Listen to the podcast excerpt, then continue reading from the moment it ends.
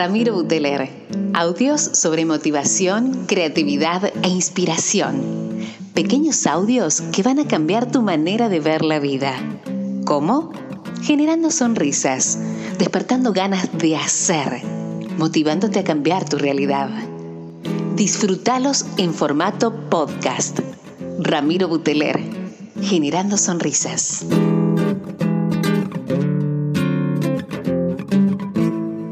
Hola gente querida, ¿cómo les va? Ramiro Buteler para la plataforma Revolution Network Podcast en español.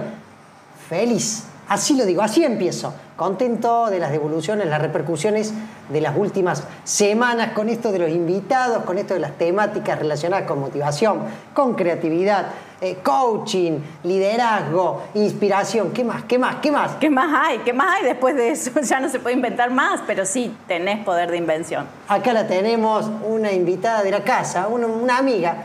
Norma Salinas, bienvenida Norma. Muchas querida. gracias, muchas gracias por invitarme de nuevo a estos momentos que son enriquecedores, así los podríamos llamar. Bien, lindo porque una vez te trajimos y hablamos de enneagrama, tiraste disparadores, la gente se quedó Uh, pensando. sí, es verdad. Seguimos trayendo el tema con algunos profesionales, siempre buscando esto del autoconocimiento, hablándole a los emprendedores, a los profesionales, a los que quieren disparadores en su vida, a los que esta, esta nueva normalidad les trajo cambios de los grandes. Y hoy te traigo un tema que lo pensé y, y te lo pongo acá así, en crudo, porque sé que, que nos gusta con vos conversar como si fuera una charla, charla de amigos. Chan, a ver, El tema tiene que ver con la comunicación y la organización.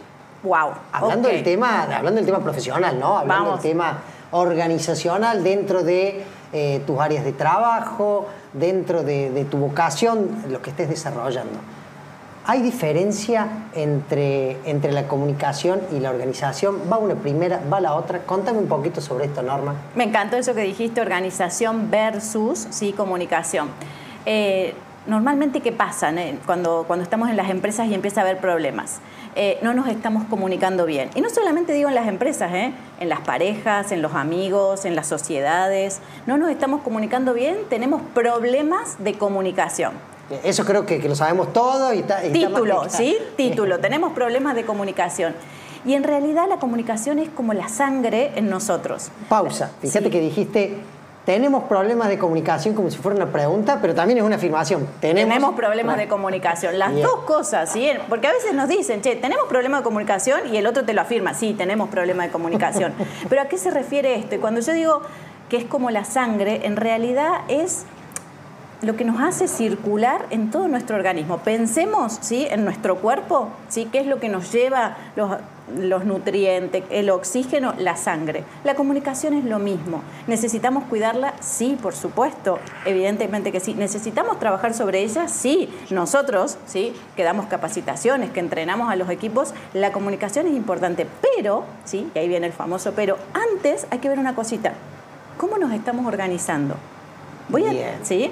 Tengo problemas en mi sangre, pero ¿es solamente la sangre o hay algún problema en algún ¿sí? órgano del cuerpo? El riñón, los pulmones, el hígado, ¿sí? No soy médico, obviamente, pero para que nos im- imaginemos eso. Entonces, antes, che, ¿cómo nos estamos organizando? Sería, sería hacer esa analogía de eh, ponete a ver eh, que si el problema está siendo en la sangre o está siendo en otro lugar. Si el problema está siendo en la comunicación o está siendo en otra área o en otro lugar. Exactamente, porque a veces ¿qué hacen? Invertimos, ¿sí? Entonces vamos a hacer un curso con Ramiro Buteler, experto en oratoria, ¿para qué? Para que nos enseñe a comunicarnos, para que nos enseñe a estar bien.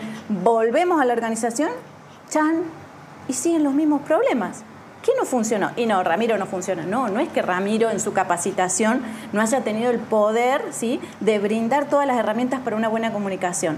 Pero lo que no se tuvo en cuenta es cómo estaba la organización, cómo nos estamos organizando, cómo estamos planificando las cosas dentro de nuestra organización para que después esa comunicación ¿sí? que podemos mejorar sea fluida y ayude a que cada uno de estos equipos, porque en realidad la organización es un, un equipo ¿sí? sistémico donde cada cosita va entrelazada con otra, pueda tener un mejor resultado y una mejor efectividad. Entonces cuando vos dijiste organización versus comunicación, yo digo, antes de invertir en un buen curso de comunicación, primero nos organicemos, ¿sí? primero veamos cómo estamos hacia adentro, cómo está nuestra planificación, cómo estamos derivando las cosas que hacemos, cómo estamos delegando. Y una vez que revisamos eso, si está todo en orden, ahí vamos a hacer el tema de la comunicación. ¿Cuáles serían? Porque, a ver, yo te escucho hablar a vos y es muy claro. Tenés una manera de hablar claro, pausada, eh, estás poniendo luz sobre, sobre las problemáticas que suelen consultarnos eh, los diferentes profesionales o equipos. Pero el que no está pudiendo ver esto, el que no, está haciendo de esto, porque vos lo nombrás y decís, che, hagamos una pausa, eh, nos demos cuenta a quién estamos delegando. Eh, ¿Te ha pasado de que te viene a ver, te vienen a una consultoría o estás dando una capacitación y que vos te das cuenta que no lo están pudiendo ver? Sí, normalmente no lo ven, por eso van a los cursos de comunicación. ¿Por qué? Porque ¿qué es lo que vemos? Eh, y, yendo a otra analogía, vemos la fiebre, ¿sí? vemos el termómetro que nos dice 39, pero no sabemos dónde está el, problema exactamente. Entonces, ¿qué pasa? Eh, nos vamos a empezar a dar cuenta cuando vemos que la productividad, cuando lo que yo delegué, por ejemplo, no se cumplió tal cual es. Bien. ¿Por qué? Porque ahí no me hice algunas preguntas necesarias que cuando yo estoy delegando, ¿sí? cuando yo estoy diciendo algo, tengo que ver si dije cumplir ciertas pautas. Por ejemplo, decir qué tiene que hacer, quién lo tiene que hacer, de qué manera lo tiene que hacer, cuándo lo tiene que hacer. Porque a veces el todos, ¿sí? Si acá todos o alguien ¿sí? cuando decimos en nuestra casa también, ¿sí? alguien va a sacar la basura, seguramente que la basura va a quedar adentro de la casa. ¿sí?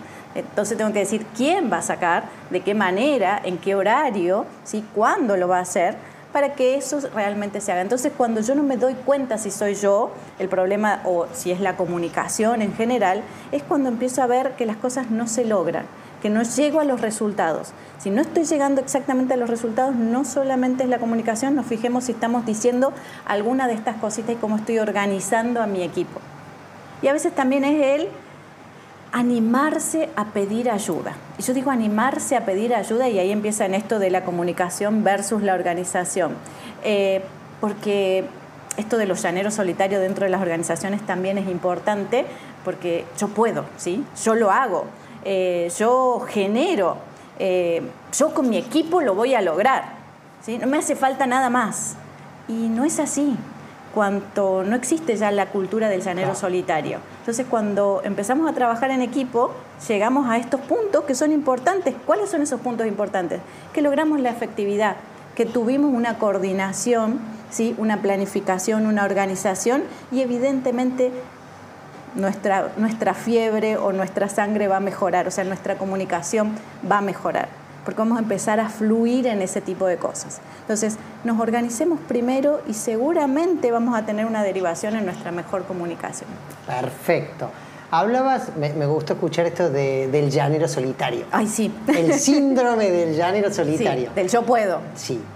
Te pregunto, ¿qué pasa o, qué, qué devolución nos podés hacer de vos tenés un compañero de equipo, tu gerente, tu jefe, tu director, que tiene este síndrome y, el equipo lo ve, pero él no lo está pudiendo ver. Y ahí entra la comunicación.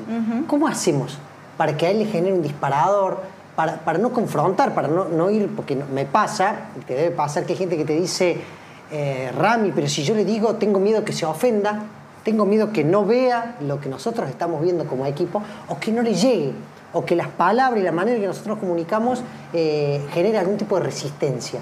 ¿Algo para comentarnos sobre eso? Silencio, ¿no? No, fue, no, no, crean que no se vayan del audio, quedó un silencio. es eso, eh, es la inmovilización de todo lo que me dijiste, no te entendí nada.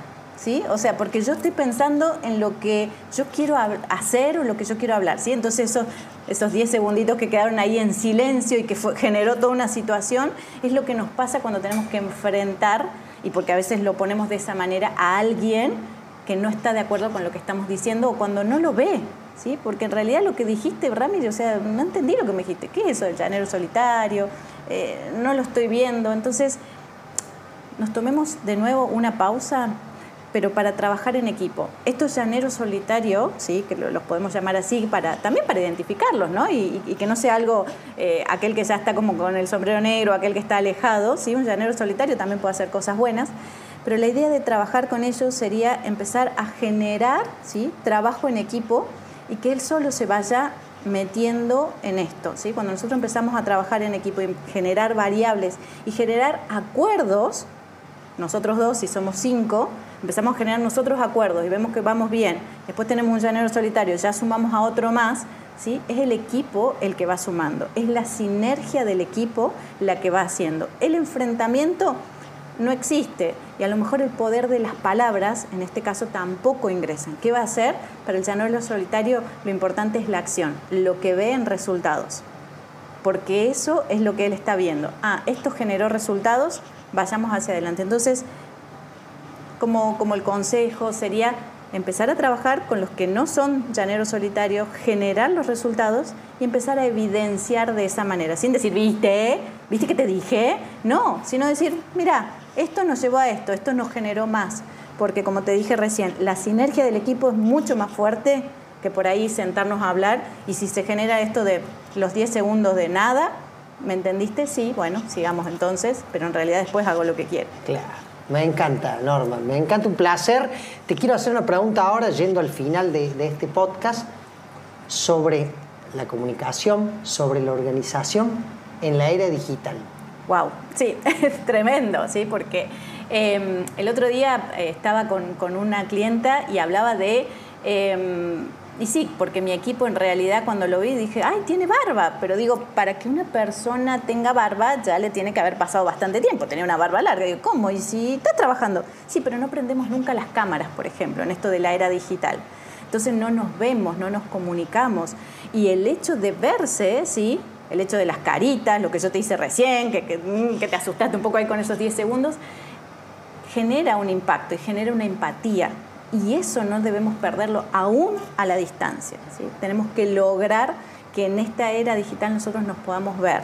A lo mejor no es posible todo el tiempo, pero tener al menos ¿sí? dentro de las reuniones con equipos el hecho de la cámara encendida, el hecho de estar prestando atención, el hecho de mirar al otro, ¿sí? porque también se ve si yo estoy mirando para otro lado, si no estoy prestando atención, si estoy con el celular, y, y eso va distanciando cuando nos volvamos a reunir, cuando la presencialidad nos permita esta cercanía que estamos teniendo nosotros ahora, ese choque va a ser mucho más fuerte y volver a ensamblar el equipo va a costar mucho más. Entonces no perdamos de vista ¿sí? la claro. empatía necesaria que nosotros debemos mantener por si vuelve esta nueva normalidad, que a lo mejor también sea rara, pero en algún momento puede llegar a volver y qué hacemos con este equipo. Tener que volver a ensamblarlo, tener que volver a levantarnos es mucho peor que empezar de cero. Claro, va a tener un costo mayor que, que este entrenamiento que nos planteas vos. Exactamente. Semanal, mensual, lo que fuera. Exactamente.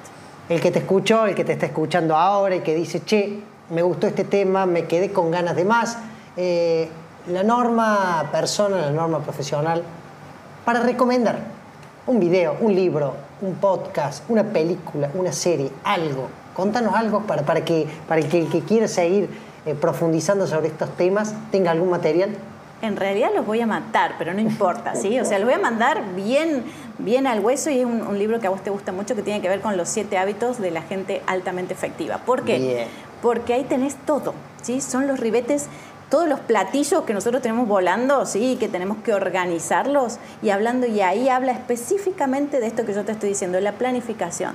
Y cuando habla de los cuadrantes, de lo importante, de lo urgente, ¿qué poner primero?